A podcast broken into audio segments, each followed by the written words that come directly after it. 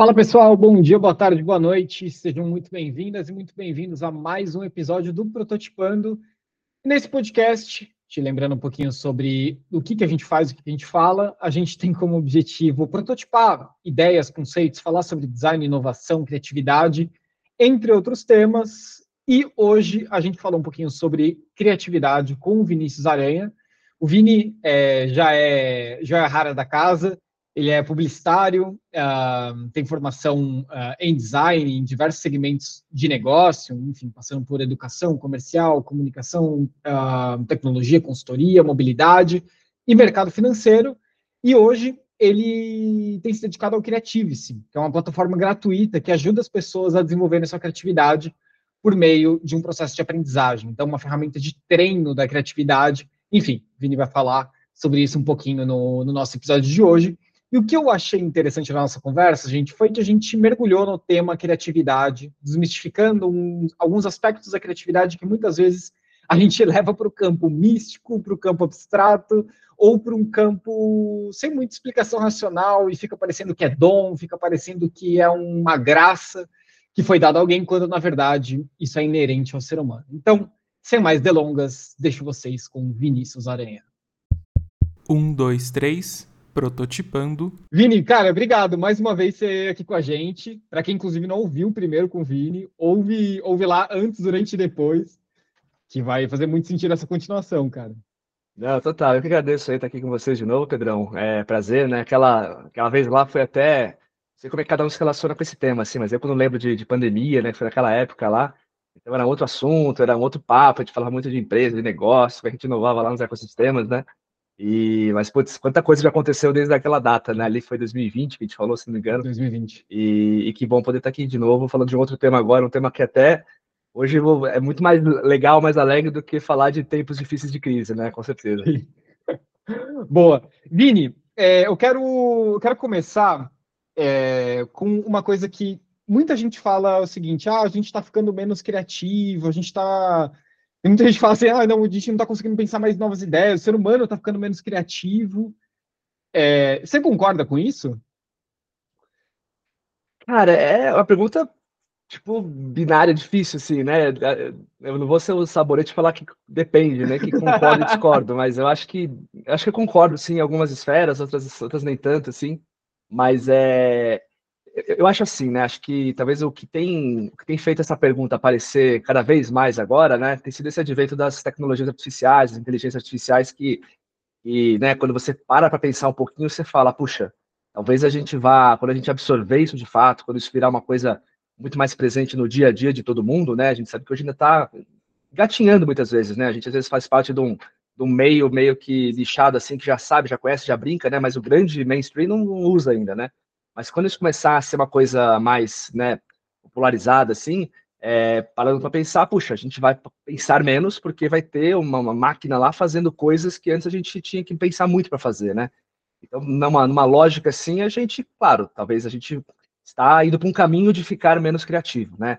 De, de exercitar menos, né? Como pensando como músculo mesmo, né? Aí veio o lance do, até da, da atrofia, né? Puxa, será que futuras gerações vão ter cérebros menores ou cérebros menos capazes por a gente estar tá cada vez menos praticando, né? Então é uma coisa de longo prazo, mas, mas acho que a gente nunca pode tirar isso do radar, isso pode acontecer. É, então acho que a pergunta é quente por causa disso. Mas por outro lado, assim, a criatividade é sempre um, um motor da quando tem um, um, problema, uma escassez, né? A gente precisa lidar com alguma coisa de uma forma criativa.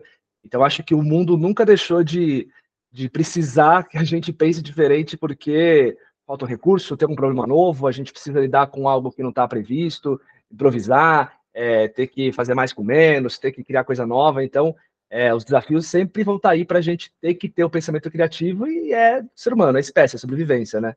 Então, né, respondendo sim e não, concordo, discordo, depende, mas é uma, uma coisa para a gente falar assim, porque a tendência é, é cada vez mais a gente talvez ter que ser menos criativo ou usar menos a cabeça, né? É, e eu acho que você falou uma coisa interessante que é, é a criatividade que torna a gente humano. Né? Você, fala um pouquinho mais sobre isso, Vini. Eu acho interessante essa linha de raciocínio. Sim, super. É, bom, né, a gente começa a falar um pouquinho de biologia, de ser humano, né, o que, que diferencia a gente das máquinas, né? Mas começando, antes de falar das máquinas, falando do, dos animais, assim, né? A gente, a gente que é humano, que diferencia a gente dos animais é a nossa capacidade de imaginar, né? E aí, quando a gente começa a falar de criatividade, o que, que tem a ver com criatividade, tudo parte da imaginação, né? Então, nosso cachorro não imagina, nosso peixe não imagina, né? Se, se eu falar para você, Pedrão, imagina uma cadeira, cara, você pode não querer, você vai imaginar a cadeira, já tá na sua cabeça a cadeira, né? E aí, né, é tão automático, né? Você pode não lutar contra isso, né? Mas está na sua cabeça já. E aí, no fim das contas, né, é, a criatividade é beleza, né? Ninguém aqui sabe qual cadeira está na sua cabeça, né? Cadeira que está na sua cabeça aí tem a ver com o que você viu na vida, sua referência, seu repertório, qual que é a sua visão de mundo, né? E aí, cara, a gente só vai saber qual que é a sua cadeira quando você botar para fora, né? Desenhar para gente, produzir, fazer um protótipo, tirar uma foto. De alguma forma, você vai usar a sua criatividade, a sua capacidade de se expressar de tirar o do abstrato para uma coisa tangível para mostrar, olha, essa é a cadeira que eu imaginei, né? Então isso vem do, do ser humano, essa coisa da imaginação. E, e, torna a gente humano porque quando a gente olha assim agora num contexto versus máquinas, né? A gente está falando de, de, de, coisas que até assustam a gente, né? Puxa, né? Máquinas fazendo coisas que os seres humanos faziam, né? Então, né? Um trabalho que um ser humano fazia em oito horas, a máquina faz em uma, né? O que, que faz a partir disso, né? Demite um monte de gente ou começa a produzir muito mais, né? Tem dois caminhos que eu, eu, tendo a dizer que o capitalismo vai querer produzir mais, não demitir gente, né? Mas, assim, dá um pouco de, de medo. Mas a máquina, o que a gente tem visto dela, que ela faz muito bem, é reproduzir padrões, né? Ela aprendeu com a gente, né? Ela, ela consumiu, né? O machine learning, ela consumiu um monte de conteúdo que quem produziu, quem foi criativo, quem criou, fomos nós, seres humanos, né? E ela está só aprendendo, né? Então, a capacidade mesmo de, de criar algo novo, de de criar coisas, não necessariamente reproduzindo padrões, está no ser humano. É isso que uhum. faz a uhum. gente ser criativo, né? É isso que torna a gente criativa. A máquina consegue criar, mas ela não cria do zero, né? Claro que a gente também não cria do zero, né? Mas ela já está no segundo, segundo nível, né? Ela aprende com a gente e a gente depois cria coisas e ela aprende com a gente. Então, acho que essa, esse primeiro impulso criativo, mesmo de fato, legítimo, a criatividade de uma coisa que não tem um padrão ou não é lógica, ou ela é criada a partir do zero, assim, né, ou sem grandes referências lógicas, é do ser humano, né? Isso é o grande diferencial entre a gente e as máquinas, né? E a gente nunca tem que esquecer disso, porque no fim a gente até talvez se, se, né, se fique mais pessimista ou se sinta menos por conta da talvez não tão capacidade produtiva versus a máquina, mas no fim essa parte criativa é só nossa, assim, e a gente nunca vai perder isso diante de uma máquina, né? Cara, eu também acho, assim, eu, eu acho, eu acho muito, muito interessante a, essa perspectiva, Vini, de, assim, o, o, que caracteriza a nossa espécie é o fato da gente ser sociável e adaptável, né? A gente, bom, a gente é, cresceu como espécie, evoluiu como espécie a partir dessas duas características, né? E quando é, uma outra característica que a gente tem é a rotina, e quando a criatividade a partir da rotina ela começa a ser reproduzida por um outro ser, a gente fica com medo. Mas, cara, eu acho que tem uma oportunidade muito grande dessa outra característica da criatividade, que é o salto. É a gente sair de A para B por relações não condicionais, né? É, por relações não necessariamente de causa e efeito, que o ser humano ele tem essa capacidade e, isso é ainda muito único. Né? A gente não, a, a, gente vê, por exemplo, um, uma um, um modelo de linguagem desses gigantescos, fazendo isso, mas de uma forma sem sentido, né? Então, ele, ele, ele não conseguindo criar sentido para a gente. O ser humano não, ele consegue fazer isso criando sentido, né? Uhum. É, eu acho que é essa, esse é o ponto insubstituível, é onde está a nossa potência como espécie, e não esse lugar de atrofia e medo, da gente falar assim, ai, ah, não, porra, vou ser substituído pelo ChatGPT 5.0.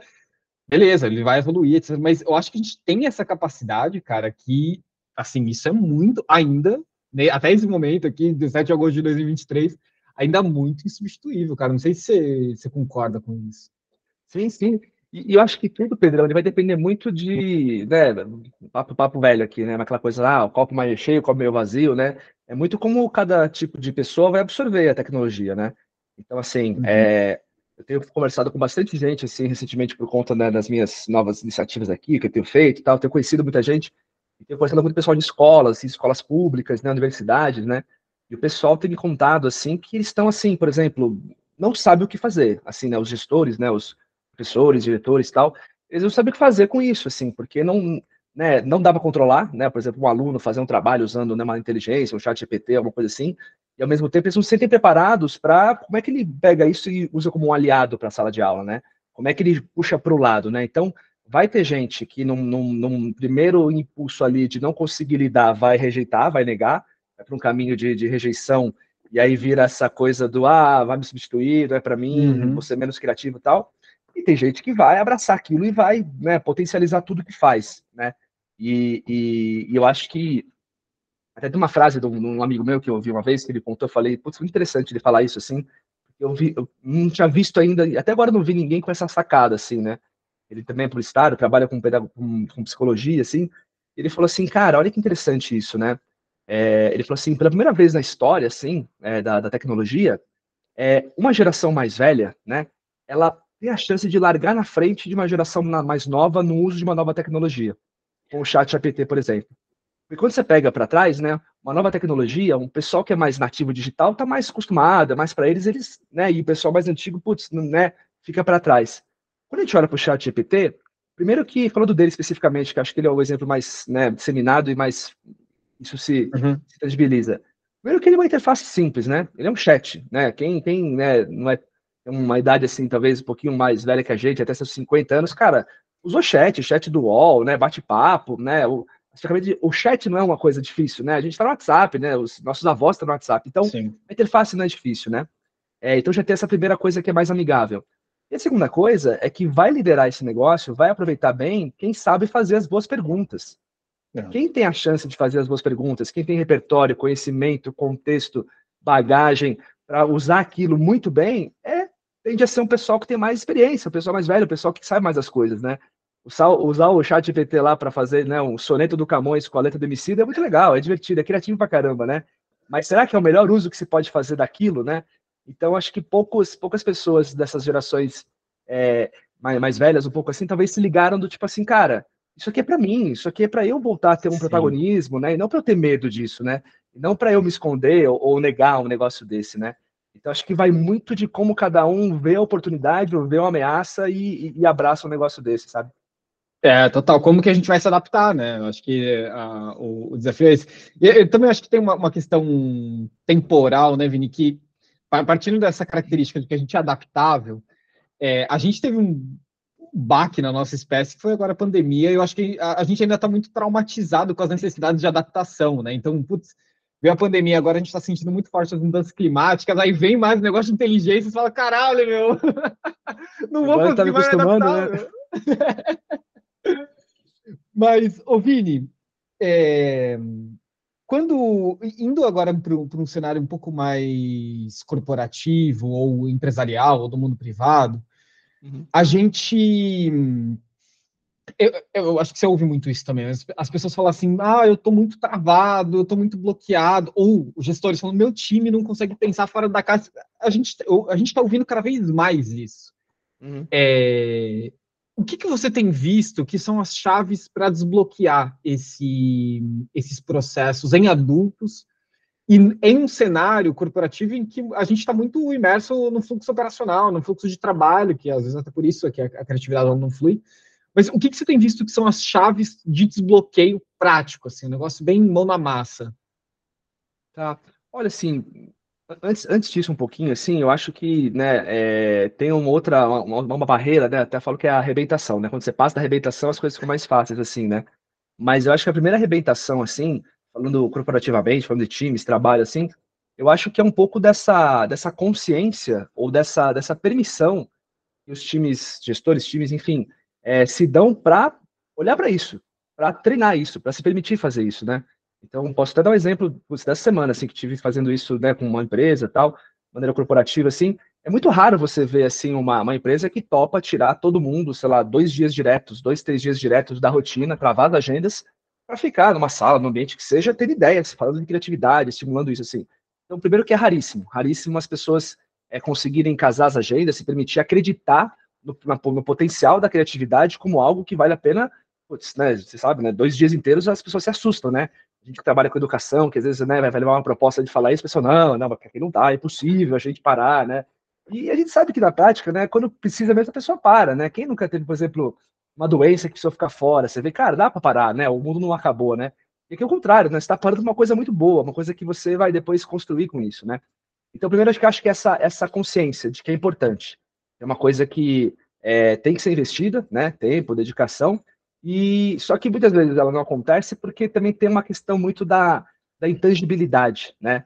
A gente, uhum. a gente vender uma coisa tangível, né? Você vai vender uma resolução de problema, né? A gente que trabalha com design thinking, a gente sabe que muitas vezes é muito mais fácil a gente vender é, vou te ajudar a resolver um problema do que vender um workshop um curso de design thinking, né? A pessoa não entende uhum. que ela faz aquilo, mas, ah, tá bom, você vai resolver esse problema, o método que você vai usar pouco importa, resolva para mim, estou muito feliz e vou conseguir mensurar depois se você resolveu, né? Então a criatividade ela também padece um pouco disso, né? Da, da promessa, como é que é, quanto tempo eu tenho que estudar, treinar para virar criativo? Não tem essa resposta, né? É uma coisa muito mais uhum. de uma coisa contínua.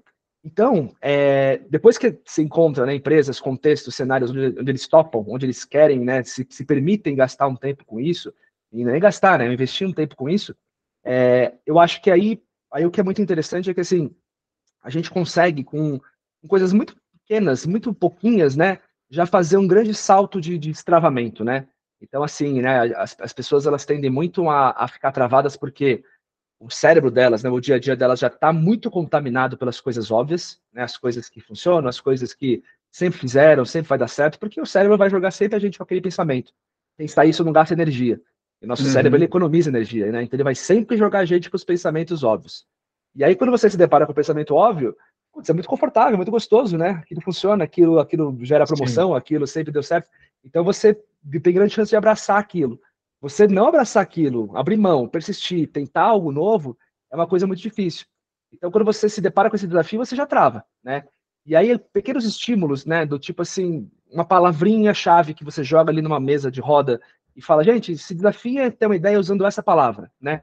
Só da pessoa gastar um tempinho tentando, ela já saiu da inércia, ela já desapegou daquela ideia óbvia e aquilo começa a fazer conexão, né? Começa a gerar um pouco mais de engajamento.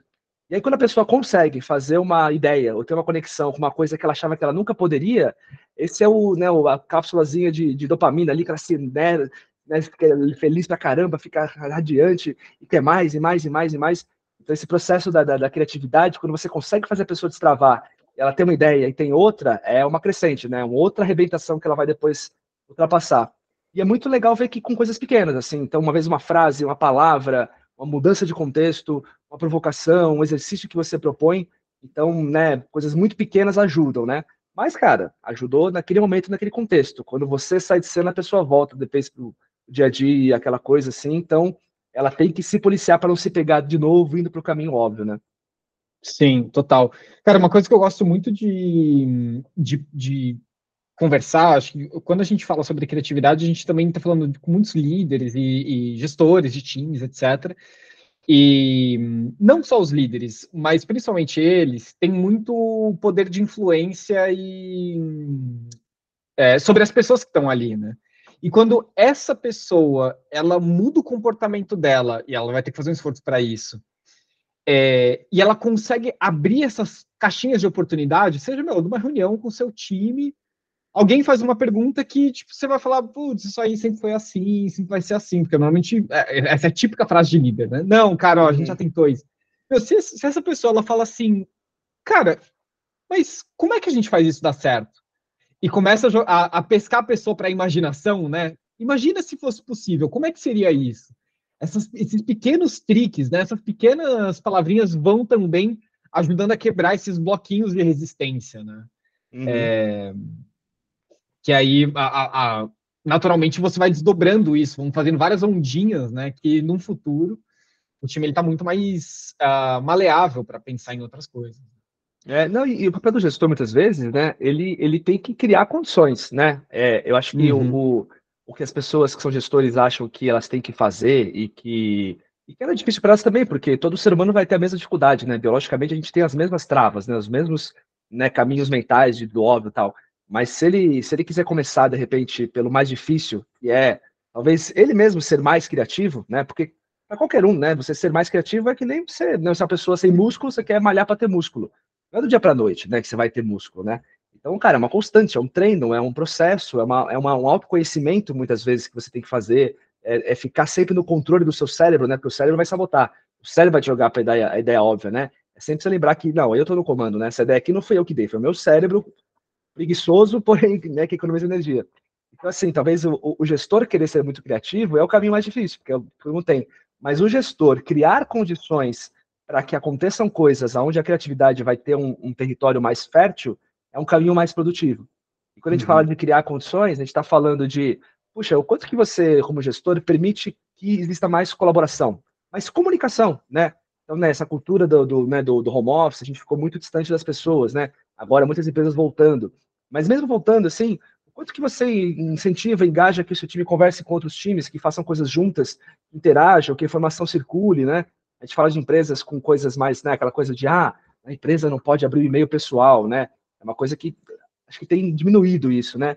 Mas nas empresas tem que pensar assim, puxa, cara, se, se a pessoa quiser abrir o e-mail pessoal dela, ela vai abrir, não adianta você não impedir, ela vai pegar o celular dela e aí, de repente, o que ela estava um alt tab de fazer, ela vai levantar, vai lá fumar um cigarro, tomar um café, vai deixar de ser produtiva.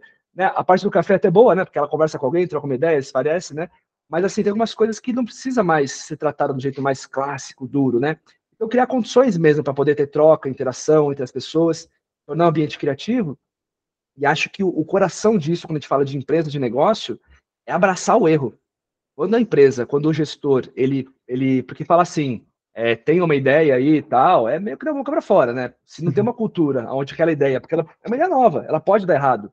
E se ela dá errado, não é um ambiente que abraça esse erro e que está olhando para o aprendizado rápido que esse erro gera, e não para uma gestão de consequências, nada vai dar certo, né? Então são pequenas uhum. atitudes, criar condições que eu acho que os gestores podem começar, vai ser muito mais efetivo do que do nada ele virar o criativão, ou do nada ele falar, fazer coisas que não são tão orgânicas assim com o time, sabe?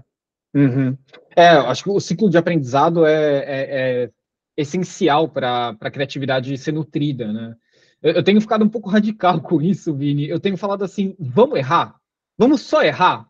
Porque aí, se a gente só erra, a gente pelo menos usou esse tempo para aprender ao invés de a gente usar esse tempo para ficar debatendo quais são as hipóteses de dar certo, que é muito improdutivo muitas vezes, né?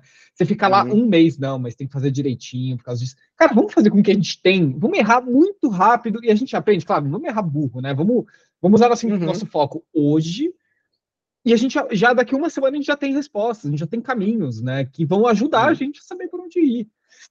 Parece mais lógico, né? Não, total, total. É, e acho que assim, até engraçado porque no fim das contas, até, até eu faço um experimento parecido assim, mas é uma coisa mais, mais curtinha, simples, que eu faço em, em aula, tal, em sala, mas eu, eu brinco com as pessoas falando assim, né? Nesse papo de falar que o cérebro, ele, é, ele, é, ele né, economiza energia, joga a gente pro óbvio, né? Eu brinco com as pessoas assim, gente, ó, tal, tal contexto, tal problema. Tenho uma ideia muito boa. Aí, lá, um minuto, para ter uma ideia muito boa, né? O pessoal, ah, não, lá, uma ideia muito boa. Aí eu falo, beleza, obrigado, tal. Aí você vai olhar as ideias muito boas, elas estão todas ali muito, né, no mundo do óbvio, tal. Por que, que é muito bom? Porque funciona, porque deu certo, porque eu já fiz na vida. Enfim, essa uhum. ideia é muito boa. Aí eu falo assim, gente, agora tem uma ideia muito ruim, uma ideia horrorosa, uma ideia que e aí, beleza, tal. Aí, quando você vai ver os post-its assim, as ideias, assim, realmente tem ideias bem diferentes. Só que, assim, tem uma grande parcela daquelas ideias que, quando você olha, fala, não é uma ideia horrorosa. É uma ideia legal, é uma ideia interessante. E mais do que isso, quando você conversa com as pessoas de como é que foi esse ter em um minuto essa ideia, dá muito mais trabalho ter uma ideia ruim do que uma ideia boa. Porque a ideia ruim, para você chegar na ideia ruim, o seu cérebro vai te jogar um monte de ideia boa, porque ele vai fazer isso, ele quer a coisa que dá certo, ele quer uma coisa legal, uma coisa óbvia, né? E você tem que ficar, sabe, esquivando das ideias boas assim, e se, né, se permitindo até você conseguir focar para chegar numa coisa que você não pensaria sozinho. Então gasta muita energia pensar numa ideia ruim. E aí quando as pessoas, né, prospectam, né, pensam isso, percebem, entendem o quanto que o processo criativo ele, ele é isso, né? E no fim, as ideias ruins nem são tão ruins. Elas foram uma ideia que, cara, fugiram do óbvio. E aí, algum valor nelas a gente sempre tira, né?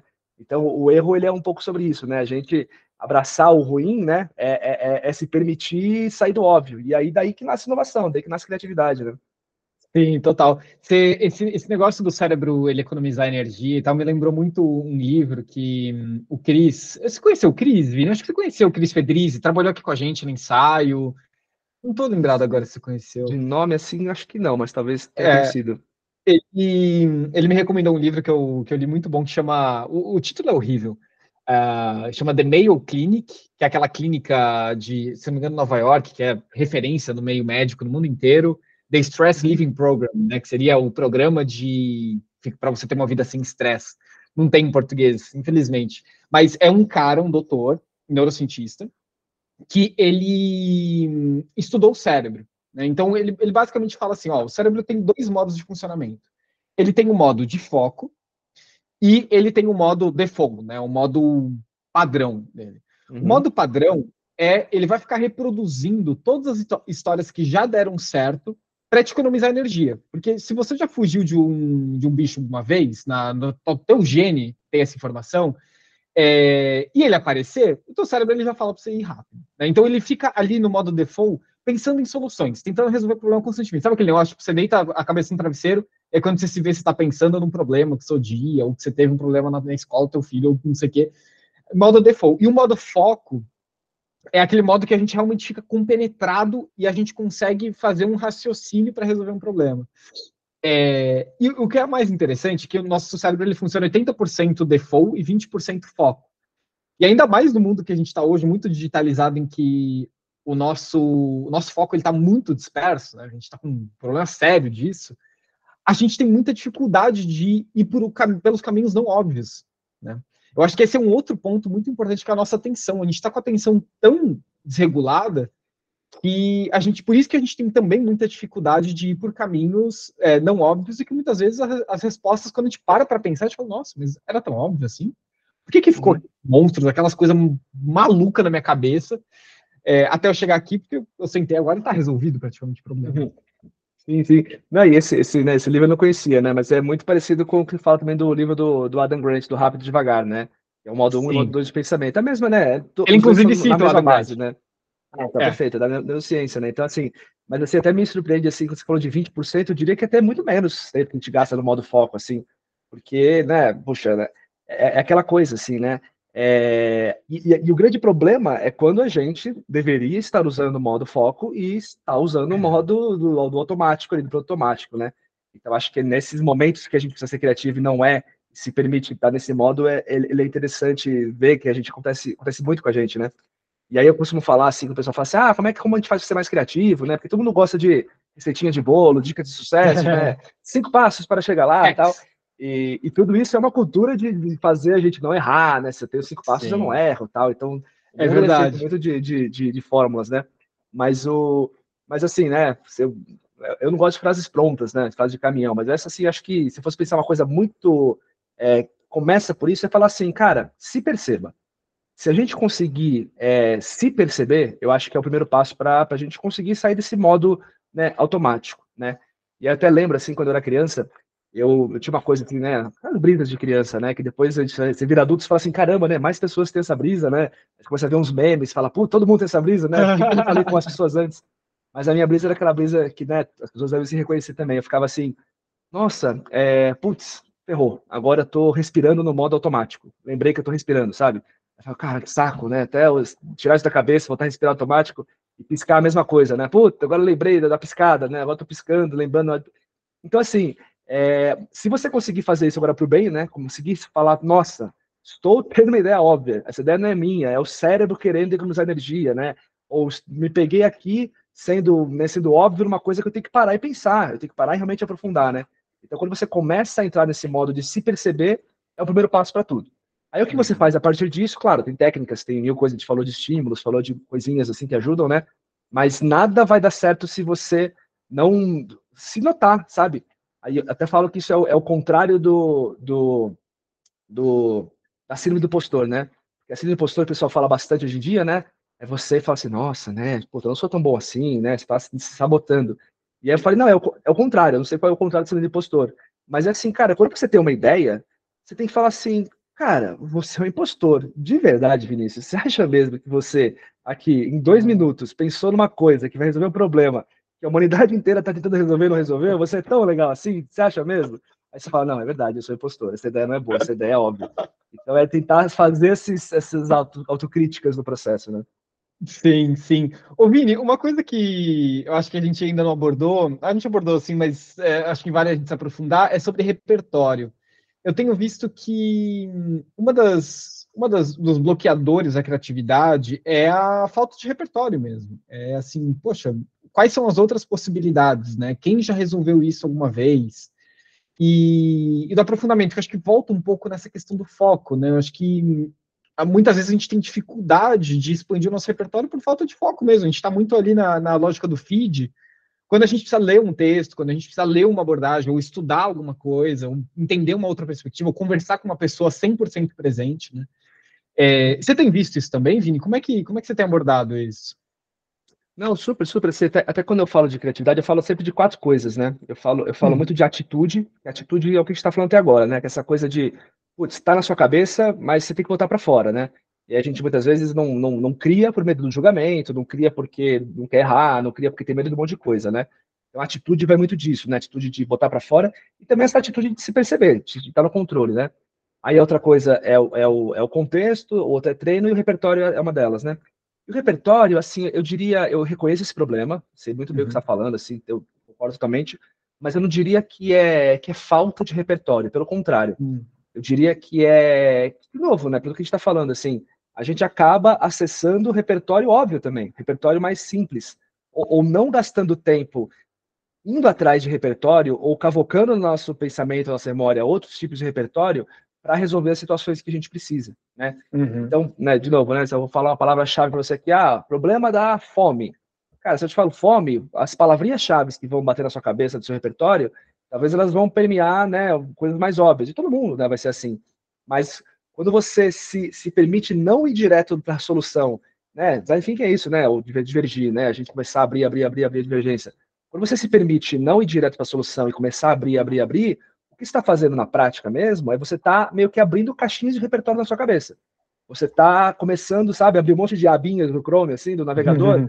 começa a abrir um monte de coisa, e você fala assim, legal, agora eu tenho um monte de coisa na mesa para poder usar, eu não vou usar todas elas, obviamente, mas só de ter feito essa abertura, eu não vou trabalhar com o que eu ia trabalhar inicialmente, que eram três, quatro pecinhas, né? Eu tenho muito mais chance de ver outras coisas, fazer novas combinações.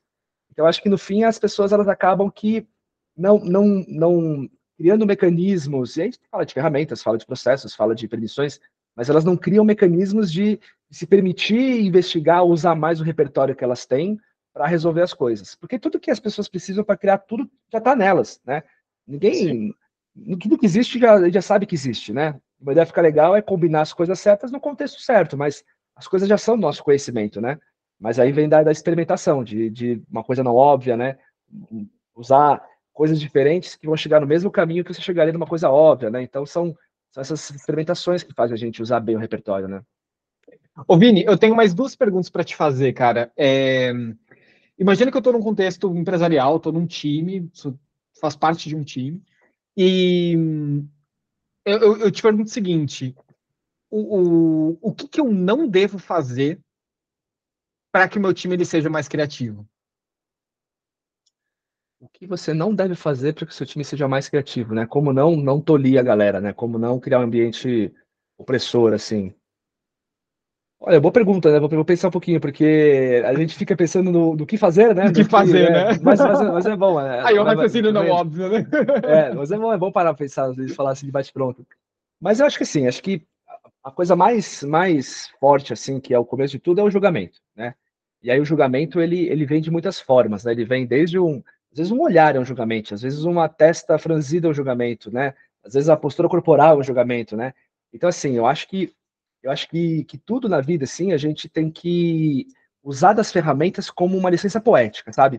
Então, uhum. vamos falar de empresa, né? Se a gente está num workshop e a gente tem aqui uma, um wireframe para seguir, uma ferramenta tal, é, é usar daquilo e falar assim, olha, não sou eu, tá? Nada pessoal, estou usando aqui a ferramenta, é o, é o combinado, é o jogo para a gente começar a tirar um pouco dessa camada pessoal, dessa camada de ser julgado, e entrar um pouco na dança, assim, tipo, se, se permitir. Já que estamos aqui, né, até, até brinco, né, assim, né, vou tirar moleque, assim, né, pô, é cinco minutos de porrada sempre de amizade, sabe, aquela coisa assim, que, tipo, cara, a gente combina aqui, que cria um ambiente de segurança, você cria um ambiente de permissão, talvez depois a vida é outra, outro rolê, mas vamos combinar que aqui nesse momento a gente vai se permitir, vai fazer diferente, vai seguir regras, então acho que essas coisas, né, eu tô falando muito mais das boas práticas, né, então, uhum. mas voltando para as más práticas, eu acho que o julgamento é uma coisa que já vai matar na, na veia, né? A pessoa deu a uhum. primeira ideia, né, num processo criativo ali. É na primeira ideia que a pessoa dá, o outro já fala, ih, mas esse já fez. Ah, isso aí, ó, não vai dar certo porque o compliance diz isso. Ah, mas isso aí é muito caro. Então, assim, talvez a pessoa tenha razão, e grande chance dela ter razão, até porque também a primeira ideia também é óbvia, né? Mas, mas no fim das contas, essa postura, esse combinado, quando já nasce assim, tipo, com barreira, não com a construção, né? Ah, que bom que você trouxe essa ideia. E se a gente fizesse de uma outra forma? Ah, que pena que tem um problema financeiro. Como é que a gente resolve isso sem gastar tanto dinheiro? Vamos pensar? Essa postura, né, é muito mais convidativa do que um julgamento logo de cara, né? E a gente faz o tempo todo, a gente julga o tempo todo, né? Porque no fim das contas a gente quer, a gente tem resposta pronta para tudo, a gente tem, né, tudo tá muito óbvio na cabeça. Então, acho que essa essa se isso você consegue controlar o nível de julgamento, eu acho que todo o resto ele tende a fluir muito mais, porque você vai estar muito mais disposto a, a brincar, a jogar o jogo na regra que você combinou ali com a galera, sabe? Uhum. Pô, isso é muito interessante, hein, Vini? Isso é transformador, cara. Isso é transformador. Mas é muito difícil, é muito é. difícil, porque é natural da gente julgar, né? E, é e, e, a gente precisa julgar também, às vezes, né? A gente. Mas é de novo, né? É, é, a hora do, do bad cop, good cop, na hora que eu vou julgar, a hora que eu não vou julgar, a hora que eu vou ser assim, a hora que eu vou ser assado, né? Mas é, mas é difícil porque a gente se, se perde, a gente se escorrega, né? A gente. E, e muitas vezes o, o, o, gestor fazendo isso tem um peso diferente, né? Então, então. né, você, Vamos combinar de não fazer isso. Aí quando o gestor ele falha, ele esquece que ele combinou, quem que vai ter a moral ali de falar, pô, mas você falou que não podia jogar, tá jogando, sabe assim, até uma exposição perigosa, né? Então tem a questão hierárquica que também faz com que as pessoas elas elas é, até putz, tenham até medo de fazer valer um acordo que eles fizeram entre todo mundo ali de brincar daquele é. jeito, fazer um brainstorm assim, né? É, total. Não é fácil, total. não é fácil. É, relações de poder, né, cara? Acho que isso, isso envolve uma complexidade que a gente precisa estar preparado para ter essa conversa, né? Uhum. Acho que elevar o nível de maturidade do, do time é uma outra coisa uhum. importante nesse tipo de, de cenário, né? Mas, o Pedro, me fala você, o que, que você faz aí no seu, aí no ensaio, quando você precisa, né, tipo, muitas vezes é sempre menos tempo do que a gente gostaria para poder estar com as equipes fazendo coisas, né? Como é que você tenta fazer que um time que você acabou de conhecer rapidamente já vá para um padrão de, de troca ou de, de combinados e ter um flow mais rápido, assim, num tempo curto, assim? Qual é a sua técnica? Cara, eu. É engraçado, né, Vini? A gente que trabalha com muito frame, com muito processo, método, workshop e toda a estrutura bonitinha, 4Cs, toda essa história, é, eu tenho brincado de sair disso, assim, porque a gente está tão acostumado que esse vira o padrão, né? Então, tipo, sei lá, a gente está lá numa retrospectiva, pô, legal, então tem esse aprendizado aqui, então tá legal. Então, próximo passo, vamos definir bem o ponto de vista, depois ir para um processo de ideação estruturado, bonitinho eu tenho feito o contrário, cara. Eu tenho falado assim, gente, é, mas e se a gente precisasse resolver agora? O que a gente tem que fazer? Eu tenho me provocado a, a fazer isso, às vezes individualmente, assim, para eu tenho tentado achar as brechas do pensamento é, tradicional da, do grupo ou da pessoa. Então, muitas vezes o time ele está tão acostumado com aquele tipo de pensamento que eu falo, não, peraí, a reunião ainda tem mais 20 minutos. Tipo, vamos jogar no lixo o resto da reunião e só usar, sei lá, oito minutos para a gente ter oito ideias malucas, fazer um crazy eight rapidão, sem nem dar nome de crazy, porque senão volta para né, o processo tradicional.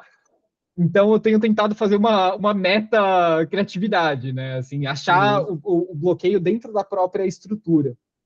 Uhum. E tem sido interessante, Vini, tem, tem funcionado. Eu acho que uma segunda coisa, cara, que para mim é, sempre funcionou e eu tenho tentado estimular mais isso é conhecer o que a gente ainda não conhece.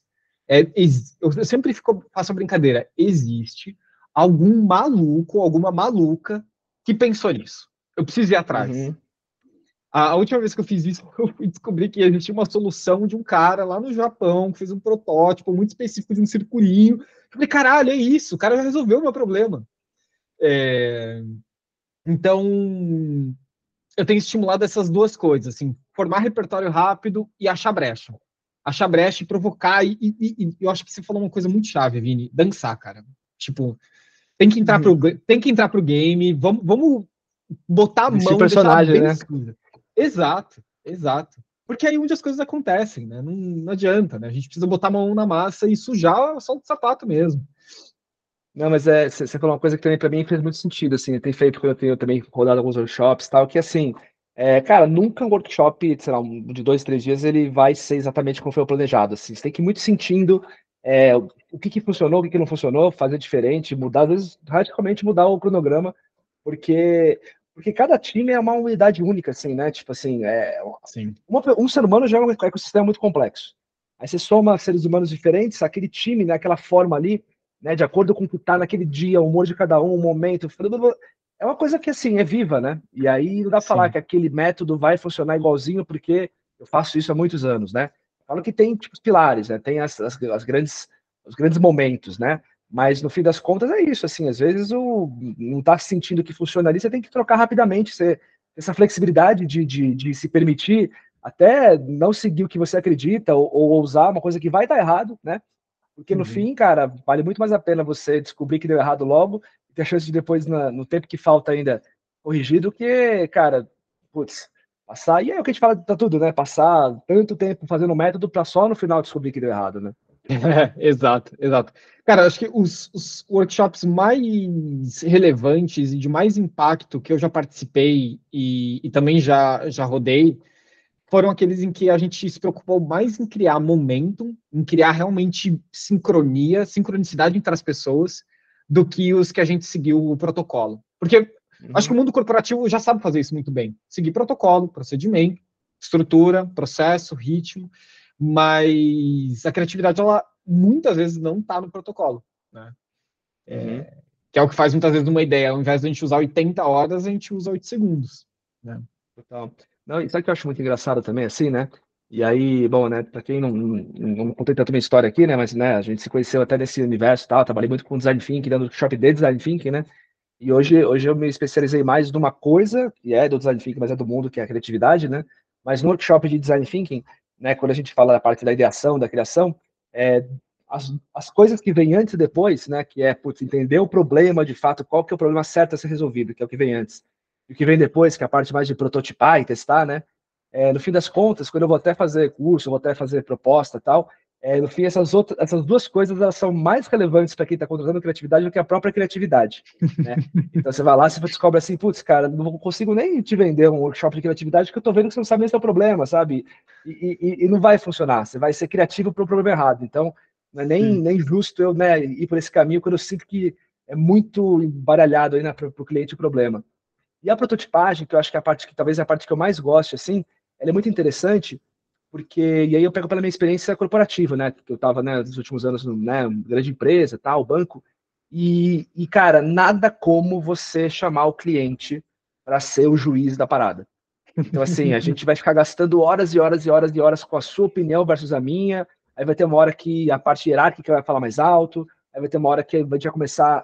Agora, sim, cara, pega um cliente, joga no meio da gente. O que esse cara falar vai ser a lei. E só assim você vai respeitar o que eu falo e vice-versa, porque, no fim das contas, vira uma briga não é mais entre nós dois, né? É sobre quem tem razão, uhum. né? E aí eu vejo que, que esses momentos de trazer cliente ou de, ou de testar uma coisa rápida, mesmo que esteja assim, embrionária, mesmo que esteja assim, porco, sujo, né? É, fazer isso é tão transformador, inclusive para o processo criativo. Quando eu tenho que pegar Sim. pessoas e falar, fazer só criatividade com elas, fazer só brainstorm, só sessão de criação, é, cara, cada um ali vai performar de um jeito, porque, meu, vivências, histórias, travas, enfim, cada um vai conseguir ir além. Agora, quando eu pego esse elemento, que é o que vale, a pessoa que está sofrendo problema, o cliente real, e trago para todo mundo ver a mesma coisa junto, é esse elemento para transformar a criatividade de todo mundo que está ali, nada é tão forte quanto isso. Nada que eu fale sozinho ali vai ser tão forte do que todo mundo quebrar suas crenças limitantes ou uhum. ver que as ideias eram ruins mesmo vindo da boca do cliente, né? Então, uhum. também tem sido para mim trazer o quanto mais o cliente para esses momentos é o que faz o time até ganhar sinergia, que eles vão acertar ou errar juntos. E até como time eles ganham mais força, né? Sim, o foco muda, né? Você pega o apito, o cartão amarelo, o cartão vermelho, dá na mão do cliente, fala, meu, apita esse jogo aqui. Puta, isso é transformador, cara. Isso é muito Não, total, total. Ô, Vini, conta um pouquinho do Creativity, cara. Eu acho que, assim, como, como ferramenta e, e, e oportunidade de bloqueador é um, é um dos caminhos, né? É, conta um pouquinho da história, a gente estava trocando um pouco sobre a história até, até chegar nesse momento, né? E como que vem sendo utilizado, inclusive. Não, total. Bom, o Creativity, ele é, né, como toda boa ideia, toda ideia bacana, não surgiu do nada, assim, né? Então foi né, muito tempo incubado ali, né? Então não foi uma coisa que foi do nada. Era uma coisa, eu na época eu trabalhava em agência, né? Isso era, sei lá, 2015, quando eu tive a ideia do Creativity, assim. é, trabalhava em agência, e que era engraçado que nas agências, né, eu era da, do planejamento. Então, uhum. assim, o meu dia a dia era, era consumir muita referência de publicidade, né? Eu fazia muita análise de comunicação, ficava vendo as peças do filme, fazendo análise com o cliente e tal, não sei o que lá. Então, eu tinha bastante repertório de, de publicidade. E aí tive também, né, graças a Deus, assim, tive bastante chance de participar dos processos criativos, de estar junto lá com as pessoas, mesmo sendo um peixe pequeno ainda, era assistente e tal lá, mas participar muito das coisas. E eu comecei a perceber, assim, tipo assim, cara, aí o pessoal ia dar uma ideia lá, né, eu trabalhava lá com carro, uma coisa de carro, assim. O pessoal dava uma ideia lá, o diretor de criação contava, assim, uma ideia que nova, que eles passaram a madrugada pensando tal, é uma coisa nova, né. E conta essa ideia, eu olhava para aquela ideia assim, e falo, cara, essa propaganda que ele quer fazer aqui é igualzinho um comercial de sorvete lá da, da Noruega. Eu vi uhum. esses dias, né? Eu olhava assim, cara, é tão parecido, tão igual, né? E esses padrões começavam a se repetir muito, né? E quando eu falava para eles assim, cara, olha isso aqui que você pensou, olha isso aqui, não é igualzinho? O cara, imagina, você tá muito louco, nada a ver uma coisa com a outra, sei lá. Eu falava, cara, alguém, alguém tá, tá muito errado, alguém tá muito louco, ou sou eu, ou sou ele, porque para mim tá tão igual, né? E eu comecei a ver que era assim, né? E aí quem né, conhece a publicidade tem os modelos, né? Tipo, cara, um filme, né? Tem uma trama e vem o produto, salva o dia, piadinha no final. Tem esses padrõezinhos de fazer uhum. as, as, campanhas, né? E horas era sobre a ideia, que era igual, e horas sobre a linha criativa mesmo, que era parecida, né? E aí eu comecei a estudar design nessa época também, né? E aí eu comecei a cair nesse mundo de, de entender forma e função das coisas, né? E aí eu comecei uhum. a ver, assim, puxa, Legal, né? Então tudo tem uma forma uma função, né? Publicidade, principalmente, eu consigo ver formas e funções, né? E eu tive muita facilidade em conseguir enxergar as coisas quebradas, né? Então, até depois eu fui estudar criatividade, né, neurociência, e o cérebro faz isso, né? O cérebro, ele, ele quebra, ele entorta, ele combina, né? Então, uhum. o cérebro é uma pessoa criativa, né? Ele fala assim, cara, isso aqui, isso aqui é uma garrafa, né? Mas uhum. isso aqui também é preto, isso aqui também é cilíndrico, isso aqui também é ferro, isso aqui também é peso, isso aqui também é, é textura, isso aqui também é imagem, é texto. E você começa a quebrar as coisas, né? E você combina, enfim. E aí eu comecei a ver isso e falei assim, cara, é, e se eu fizesse, né? Aí somado a mais uma coisa que dá, dá ideia pra gente, né? Eu via que eles tinham umas revistas lá que eles assinavam, aquela Contagious, aquelas revistas super chiques lá, que era cada 10 mil dólares de assinatura, né? Eu falei assim, cara, esses caras gastam uma puta grana com as coisas assim, que, sabe, tipo, não usa tanto. Será que eles pagariam mil reais para mim, para fazer um aplicativinho assim, que fizesse uma combinação de campanhas? É um gerador de campanhas aleatórias, misturando formas e funções das campanhas. Aí, cara, fiz um banco de dados de formas e funções de várias campanhas. Um primo meu, ele era desenvolvedor, ele é ainda, né? Ele queria aprender a fazer aplicativo e tal. Ele, não, eu faço para você tal, eu preciso estudar também. Aí ele fez. Aí chamava Brainstormix. E ele era isso, uhum. era um grande banco de dados de campanhas publicitárias que você apertava um botão, aí juntava, sei lá, a arte visual da campanha da Red Bull com uma ideia da campanha de lavadora de roupa. Cara, dava uma ideia uhum. muito doida, que às vezes fazia sentido, às vezes não, né? E, e, o tesão do publicitário é, cara, fazer conexão em coisas que não são conectáveis, né? Fazer Sim. essa junção, né? Cara, e foi muito legal, porque assim, eu criei, eu criei o Brainstorm, Brainstorm e fui mostrar para meus amigos da publicidade, né? Eu não era da criação, né? Eles eram tal. Fala, cara, usa isso aqui, é legal, vê, vê se é legal, curte, vê se você usa, tal, me conta. Aí os caras, né, usar assim, assim, pô, Vini, legal isso aqui, mas de verdade, né? Eu já sou criativo, né? Não preciso disso aqui. Já tenho milhões em cane, já tenho aqui muito dinheiro na conta, né? E aí, cara, balde de água fria, né? Porque aquela coisa uhum. que a gente, né, a gente cria, né, para uma coisa, mas não, eu não fui atrás da dor desse cara. Eu peguei a oportunidade, me enchi de, de coragem, vi uma coisa que fez sentido e criei para mim, né? Eu adorava aquilo, né? Uhum. E outra uhum. coisa, né? A gente sempre cria, cria pra gente, né? Talvez o é. maior usuário do Creatives hoje sou eu ainda, tá? E, e aí, cara, eu falei assim, puta, não resolve, né? A dor do cara, né? Aí, beleza, aquele ficou meio que morto tal, não mexi mais naquilo tal. E aí comecei a dar aula, né? Mudei um pouco de carreira, fui pro mundo da, da educação. E quando eu mostrava o, o Brainstormix ali para os alunos que estavam dando aula lá, tal, estavam tendo aula, que era tipo vários tipos de pessoas, não era gente da publicidade, de tudo, né? O pessoal ficava muito doido, eles adoravam. Eles falavam assim, nossa, fiquei brincando aqui, meio que despretensiosamente, e, nossa, abriu minha cabeça, tive uma ideia. Eu falei, hum, olha lá, olha lá, né? Agora sim estou chegando perto de uma dor, né? E é, uhum. cara, talvez não é para quem é criativo, é para quem não é criativo. Aí já surgiu essa coisa. Tempo passou, continuou ali, não me dediquei tanto a isso. Depois o, o Brainstormix virou uma planilha de Excel, um banco de dados, o app morreu tal. E fui requentando aquilo, mas sem muito foco. Aí, mais recentemente, né, a minha filha nasceu, eu fiquei né, três meses de licença paternidade e tal, que tinha uma, esse benefício lá onde eu trabalhava. Aí sobrou um pouquinho de tempo, assim, ah, acho que eu vou dar uma requentada lá no, no, no Brainstorm aí, Brainstormix. Mudei para Brainstorm aí, o nome, né? E aí uhum. tinha aquela coisa da AI, né, a inteligência artificial e tal, porque não é uma inteligência, é um gerador de lero-lero, né? Na época não tinha essas AIs, né? Então, tipo, uhum. né? Até que depois, recentemente, eu mudei o nome e falei assim, cara, eu vou não lançar uma coisa que é uma mentira, né? Isso aqui não é, é fake, não é uma AI, né? E, e aí era, uma, era diferente, né? Já era mais focado em qualquer tipo de coisa que você podia criar, não só campanhas, né? Podia criar post, podia criar ideia de negócio, história, enfim, tinha um monte de categorias. E joguei para o mercado, para o mundo, assim, né? Para ver o que voltava. E aí o que voltou é assim, tipo, pessoas para ter ideias usando aquilo, falou assim, olha, só me serve se for muito específico, para aquilo que eu preciso. Eu trabalho com vendas de produtos dentários, cara, se não tiver uma coisa para isso, nem quero. Aí eu falei, bom, beleza, tal, absorvi. Mas tinha uma parte lá no, no, que eu tinha criado lá, meio que experimental, que era uma parte de treinamento, exercícios mentais, tipo, cinco usos que você daria para um esmalte. Uhum. Aí você vai lá, treina. É, dez coisas que você faria com um pincel sem a, sem a tinta, sei lá.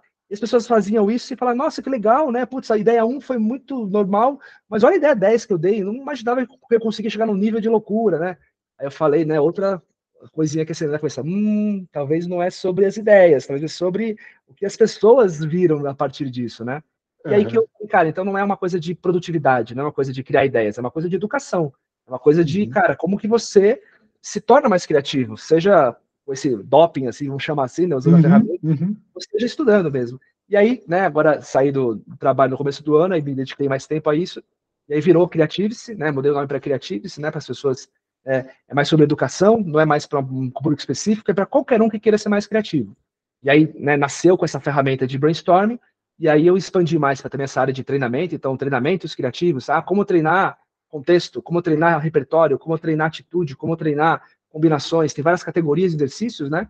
É, tem a parte do, do brainstorming também, que é a ferramenta que é, talvez é a mais legal, né? Mas ela ela uhum. tá diferente também. E tem a parte de conteúdo, tem um grande hub de conteúdos lá, né? Então, putz, quer aprender criatividade, pessoas que você pode seguir, livros para você ler, filmes para você ver, empresas para conhecer, eventos, é, podcasts para ouvir, né? O, o Prototipando tá lá também, coloquei. Opa.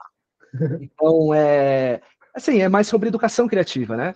Esse é um pouco da, da, da história, né? Do que, que foi virando e tal. E hoje tá no ar, tá aí, né? É uma plataforma gratuita, sempre vai ser gratuita. Isso é uma coisa que eu tenho cada vez mais certo que né, é o tipo da coisa que é, tem ajudado as pessoas, então por que, que eu vou né, pagar para usar? Pelo contrário, eu vou fazer mais gente usar e cada vez melhor, né? Então é uhum. é uma coisa gratuita e muito focada em educação. Então, se você está numa jornada, né? E, de novo, né? Volta para o papo lá do começo, né? Poucas pessoas entendem que criatividade é importante e dedicam o tempo a isso, a fazer isso, né? Se você é uma pessoa dessas que está disposto a ser mais criativo por algum motivo, né? Lá vai ter um monte de coisa legal para você treinar, exercitar, aprender, fazer, conquistar, e, e, muito focado em experimentação, né?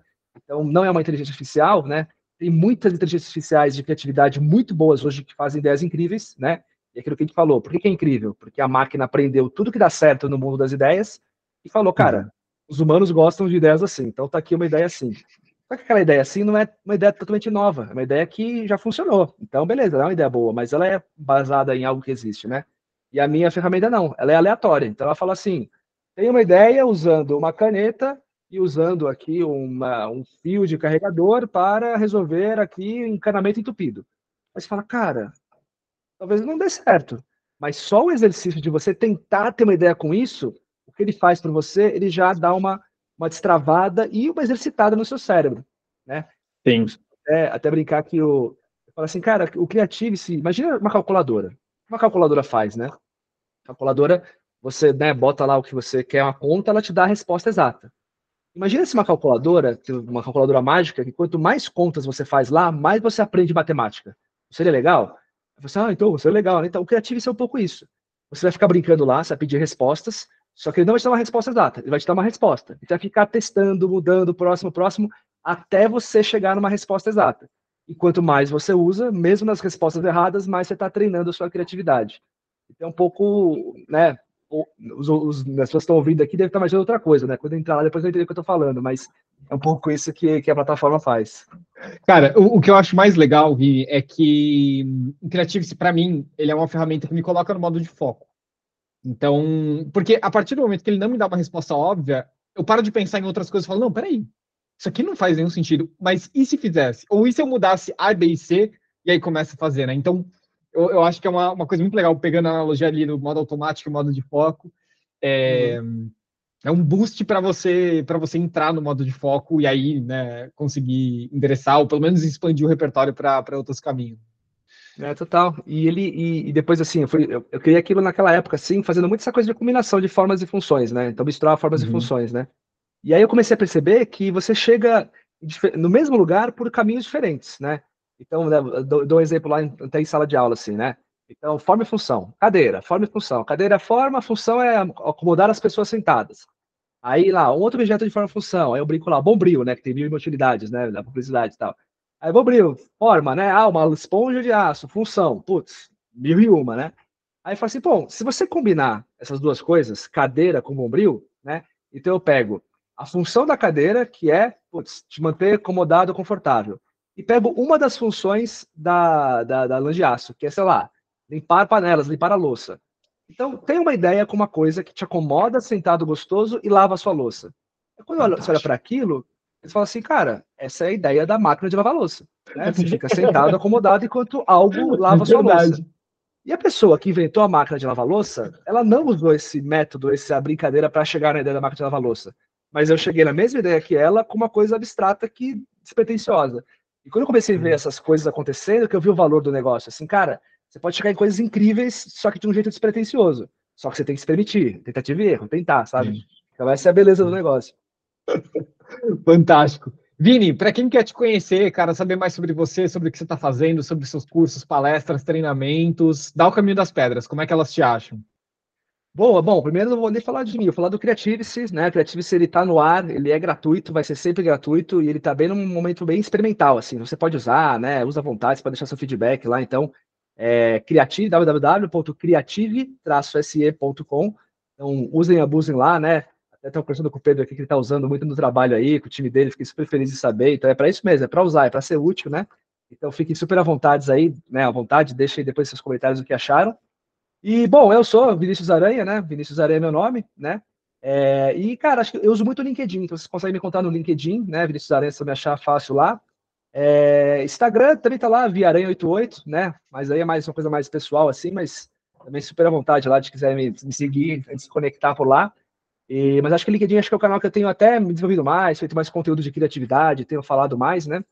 E como, e como eu te falei, assim, a plataforma do Creativo é gratuita, ela tem que ser gratuita, e o que eu faço hoje, então, hoje são mais partes de educação, educação criativa, treinamento, workshop, palestra, team building. Então, se você, olá, você que está me ouvindo aí, você tem um time, você acha que esse time pode ser mais criativo? Eu também acho. Não, não, é verdade, né? É mas é, é verdade. Mas, mas é isso, assim, acho que a gente está falando uhum. muito sobre todo mundo é criativo, né? Todo mundo tem capacidade, está tudo lá. Tudo que a gente precisa para ser criativo já está na gente, né? Aí eu falo muito, muito sobre isso, né? Como é que a gente sai dessa inércia, se percebe, como é que hackeia o cérebro para começar a sair do óbvio e criar as ideias, né? E, e se tudo que eu falar fizer sentido para né, quem vê esse conteúdo, depois o Creative vai estar lá disponível para a pessoa continuar aprendendo, continuar treinando, porque não é uma palestra de uma hora que vai te fazer mais criativo, mas é todo dia você fazer coisinhas, se permitir, se julgar menos, experimentar, testar. Então é uma é uma o começo de uma jornada infinita, né? E quando você passa da reabilitação, você começa a ser mais criativo, fazer coisas que são legais, gerar valor, aí é o bichinho que picou e você não, não volta mais, sabe? Boa, fantástico. Vini, cara, mais uma vez, brigadão pelo teu tempo, pelo papo, foi muito bom. E com certeza vai ter uma V3 aí. É, com certeza, né? Então, espero aí a próxima vez, o próximo convite para trazer algo tão legal quanto, ou falar da mesma coisa, um próximo tema aí, mas sempre legal estar aqui com você, Pedrão. Prazer aí, acompanhar a sua trajetória, você com o ensaio aí, toda a galera que vocês têm feito. Né? Então, fico muito feliz de estar aqui. Sempre que tiver uma oportunidade, eu volto, nem que seja para falar de outra coisa, nem, nem que seja trabalho, né? Faz outro assunto aí, faz um, uma é. roda aí, vamos assistir o um jogo ao vivo, qualquer coisa aí. Acho que Opa. Vamos ter criativo nos formatos também, não só nos Exato. Valeu, Vini.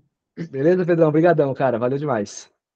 Muito bem, pessoal. Queria fazer um agradecimento especial para o pessoal do Backstage, que é o nosso grupo no WhatsApp. Se você quiser fazer parte, inclusive, tá o link aqui na descrição desse episódio, que me ajudou a fazer essa pauta, inclusive, porque, enfim, uma...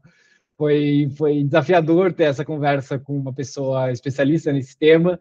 E foi muito bacana as conversas ah, e as perguntas que a gente teve ali pelo grupo me ajudaram bastante aqui a conduzir esse bate-papo. Então, pessoal do Backstage, mais uma vez, obrigado.